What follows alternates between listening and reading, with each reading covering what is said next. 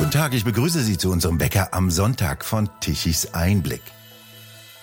Hey, it's Tucker Carlson. This morning it looks like somebody blew up the Kakovka Dam in southern Ukraine. Hey, ich bin's, Tucker Carlson. Heute Morgen sieht es so aus, als hätte jemand den Charkov-Damm im Süden der Ukraine in die Luft gesprengt. Die rauschende Wasserwand hat ganze Dörfer ausgelöscht und ein wichtiges Wasserkraftwerk zerstört.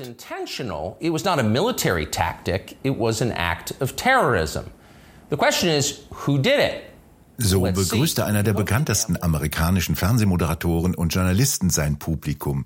Diesmal nicht mehr auf seinem bisherigen Sender Fox News, der hat ihn von heute auf morgen rausgeworfen, sondern auf seinem neuen Kanal auf Twitter. Und damit meldete er sich nach kurzer Abstinenz in der vergangenen Woche zurück. Und sorgte er schon früher für gigantische Quoten, so übertraf er mit seiner ersten Episode auf Twitter vermutlich alles. Er erzählt keine vorgeblichen Fakten, sondern stellt Fragen. Was ist wahr, was ist nicht wahr? Sehr schwierige Fragen, und das weiß nur zu genau, wer länger im Medienbereich arbeitet. Eine Gehirnwäsche geht schnell, das ist die Botschaft von Tucker Carlson. Seine erste Episode ist voll von Beispielen, was stimmt, was stimmt nicht. Suse Heger, Tichys Einblick-Korrespondentin in den USA. Tucker Carlson ist zurück. Wie sieht das denn aus und wie kam das an in Amerika? Also Tucker Carlson ist äh, live on Twitter. Das nennt sich jetzt Tucker on Twitter und ähm, hat einen neuen Rekord gebrochen. Innerhalb von 24 Stunden haben ihn 90 Millionen Menschen gesehen. Oder es wurde jedenfalls 90 Millionen Mal abgespielt. Es ist ein Video, circa zehn Minuten lang, auf Twitter zu sehen, ähm, in dem er in einer ähnlichen Art wie in seiner Fox-Fernsehsendung äh, ein Monolog hält. Es war ja Tuckers Monologe in, den, äh, in seiner Fox-Sendung waren legendär, so auch dieser. Er hat damit angekündigt, dass er jetzt auf Twitter was machen wird. Er hat nicht angekündigt, wie oft oder wie das Format aussehen wird. Ähm, seine jetzige Sendung auf Twitter war ähnlich wie bei Fox, allerdings sagen wir es mal so in einem ähm, abgespeckten Format, also nicht so aufwendig, nicht mit den Spruchbändern, nicht mit den Hintergrundwechseln etc. Ähm, es ist aus seinem Studio in äh, seinem seinem äh, privaten Haus. Da hat er eine Scheune, wo das Studio war. Äh, von dort ist es gesendet worden. Das heißt, er muss jetzt auch wieder Equipment haben. Das wurde ihm von Fox ja aus der Scheune herausgenommen. Ähm, vielleicht ist das Equipment noch nicht so vollständig, wie es mal war. Daher die abgespeckte Version. Aber es hat eingeschlagen wie eine Bombe. Woher kommt denn eigentlich die hohe Glaubwürdigkeit oder Credibility von Tucker Carlson? Also zunächst einmal war man natürlich gespannt, was er zu sagen hat. Und äh, der, der Rauswurf bei Fox ist ja nach wie vor mit vielen Gerüchten und Rätseln verwoben. Man weiß bis heute nicht, was wirklich dazu geführt hat, dass er geschmissen wurde. Äh, weder Tucker noch Fox haben sich geäußert. Äh, Fox hat sich jetzt nach dem Twitter-Auftritt von Carlson geäußert und gesagt, es war ein Vertragsbruch. Tucker ist nur bei Fox äh, unter Vertrag. Woraufhin seine Anwälte, also Tuckers Anwälte, geantwortet haben, äh, Tucker hat Redefreiheit, das garantiert ihm das First Amendment und äh, könnt, ihr könnt uns gar nichts. Tucker darf bei Twitter sagen, was er will.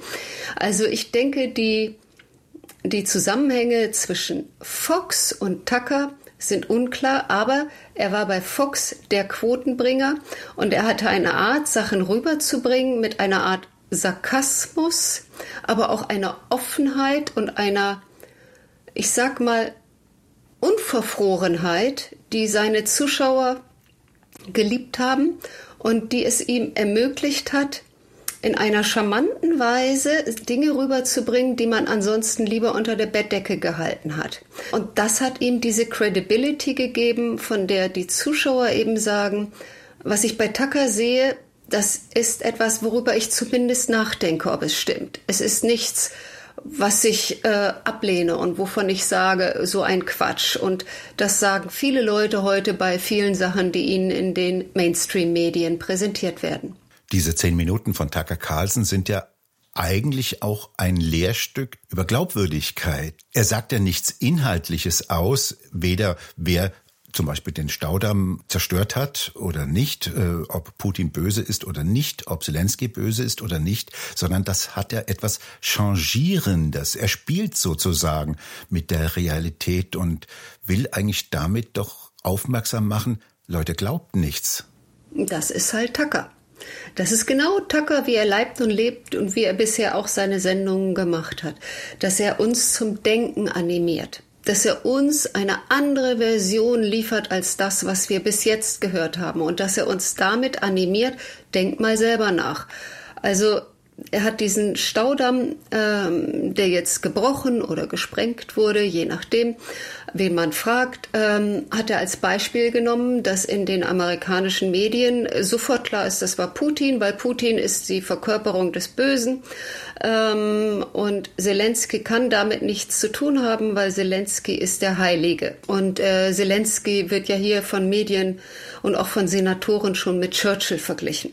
Und Tucker sagt einfach, äh, glaubt es nicht. Glaubt nicht den Medien, was sie euch einfach jeden Abend erzählen, denn eine Gehirnwäsche geht relativ schnell und dann bringt er halt Beispiele für Gehirnwäschen und was passiert, wenn man Leute Gehirn wäscht und dass er denkt, dass die Amerikaner seit einigen Jahren brainwashed sind und führt dafür Beispiele auf. Also es ist eigentlich etwas, dass er sagt, denkt nach, überlegt selber, informiert euch, ähm, glaubt nicht alles, was man euch serviert, nur weil es in das Bild passt, was man euch vorher serviert hat. Er bringt zum Beispiel das äh, Bild Transgender. Er sagt, wenn heute jemand einfach so daherkommen würde und sagen würde, der Mann da hinten, der jetzt eine Perücke und Lippenstift trägt, ist eine Frau.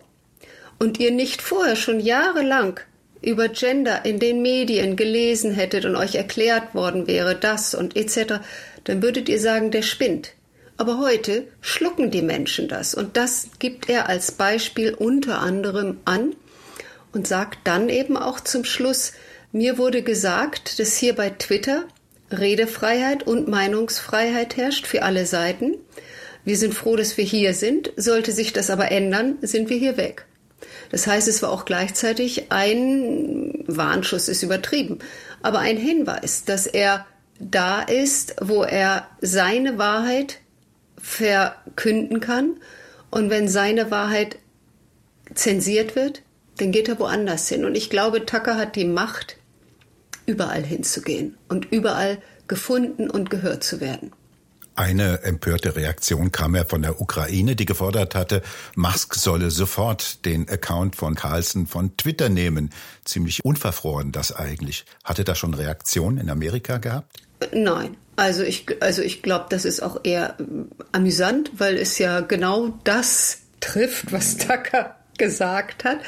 Also wenn Elon Musk deswegen jetzt Tucker Carlson äh, von Twitter schmeißt, dann wäre er selten dumm, weil Elon Musk ist ja eigentlich ein Liberaler. Und dass er dem konservativen Tucker da die Plattform bietet, ist genau das, was Elon sagt, was er machen will. Er will Redefreiheit, er will einen Austausch von Meinungen, auch wenn mir die Meinung nicht gefällt. Und er will eben nicht zensieren. Das heißt, wenn er das jetzt täte, könnte er Twitter dicht machen. Das wäre, er würde sich selbst als derart unglaubwürdig brandmarken. Und für Tucker wäre das, ich glaube, wenn er das nächste Video dann irgendwo anders lanciert, dann hat er 180 Millionen Zuschauer. Das ist ja auch gleichzeitig ein Zeichen dafür, wie volatil die Macht der Medien geworden ist. Wenn, wenn so jemand wie Tucker Carlson von dem Einsender weg ist, zack, ein Mausklick woanders liegt, ist er dann wieder zu sehen. Also die Macht der großen Medien bröckelt. Das ist doch ein, dafür ein Beispiel. Ja, ja, und da gibt's nicht nur ein Beispiel, da gibt es e-, etliche Beispiele. Megan Kelly ist dafür ein Beispiel. Sie war bei Fox eine Moderatorin, ist gefeuert worden von Fox ähm, und hat dann einen eigenen Podcast gemacht. Die hat mittlerweile auch die Millionenmarke geknackt. Das heißt, wenn man sich überlegt, Megan Kelly ist eine Einzelkämpferin, die ihren eigenen, äh, ihre eigene Show macht und eine Million Zuschauer auf YouTube hat wenn dann bei Fox Network, einem Fernsehsender, der im Kabel ist, den ich in jedem Fernseher in den USA empfangen kann, nur 1,2 Millionen in der Primetime hat, dann sagt das doch sehr viel. Dann sagt das was darüber, die Menschen suchen sich heute die Leute, die ihnen die Informationen geben.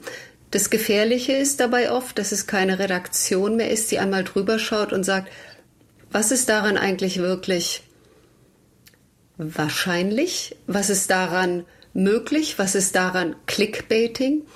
Aber das gibt es ja auch bei den richtigen Redaktionen nicht mehr. Wenn ich sehe, Clickbaiting ist etwas, was äh, bei der Tagesschau genauso vorkommt wie der FRZ oder der Süddeutschen. Und die galten ja mal als Inbegriff des Journalismus. Haben Sie noch zwei oder drei andere Beispiele, die Tucker Carlson anführte, um zu demonstrieren, Seid vorsichtig mit dem, was euch erzählt wird. Tucker Carlson hat zum Beispiel als Beispiel die Russen gebracht, die in den 70er Jahren von den russischen Medien gebrainwashed wurden, wie er sagt.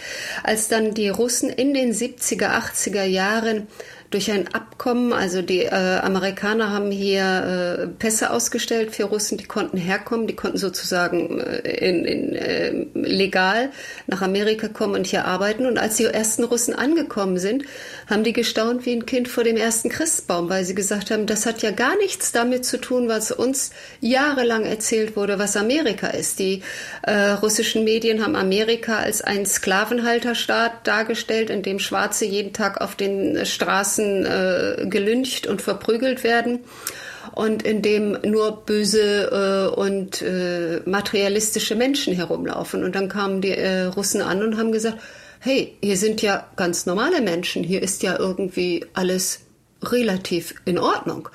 Und er sagt, äh, also Tucker sagte in seiner Show, und mittlerweile ist es umgekehrt. Wir Amerikaner sind gebrainwashed. Und wir glauben alles, was man uns über andere Länder erzählt und was man uns über das Böse anderer Länder erzählt. Und wir wären selber überrascht, wenn wir jetzt in ein anderes Land führen und uns anschauen, was dort wirklich los ist. Tucker Carlson sagt ja, Twitter, sein Twitter-Account sei so etwas wie das Kurzwellenradio, das man früher unter der Bettdecke gehört hat. Ja. Feindsender gewissermaßen. Ja, genau. Stimmen Sie dem zu? Ja, der Vergleich ist natürlich, ich weiß, was er damit sagen will. Er will natürlich damit sagen, äh, dass man früher, wenn man zum Beispiel Deutscher war, heimlich äh, BBC gehört hat mit Kurzwelle und hat nachgehört, was erzählt uns der Feind, weil man schon geglaubt hat, dass was die offiziellen deutschen Radiosender sagen im Zweiten Weltkrieg ist vielleicht nicht so ganz richtig und vielleicht will Adolf Hitler uns hier auch einfach nur an der Nase herumführen. Aber es war natürlich eine große Gefahr für jeden Deutschen, der erwischt worden wäre, wenn er Feindradio gehört hätte. Das Gleiche galt zum Beispiel dann in der DDR für Leute, die die Westmedien geguckt haben. Es ist heute für niemanden gefährlich, wenn er Tucker Carlson auf Twitter schaut. Also, aber er will natürlich damit sagen, ich erzähle euch eine andere Version der Dinge und überlegt einfach mal, ob es nicht sein kann, dass meine Version auch stimmt. 90 Millionen Zuschauer, das ist ja schon Wort auf den ersten Schlag. Wahnsinn. Äh, Wahnsinn. Wie haben denn die amerikanischen Medien reagiert? Haben Sie das überhaupt wahrgenommen und darüber berichtet? Ja, es wurde darüber berichtet, aber nicht in einem derartigen Ausmaß, wie es zum Beispiel passiert wäre, wenn, ich sage mal, ein Rockstar ein äh, prominenter Rockstar, der in den populären Medien vorkommt. Das heißt also nicht Kid Rock, sondern ein, äh, ein Rockstar, der liberal denkt.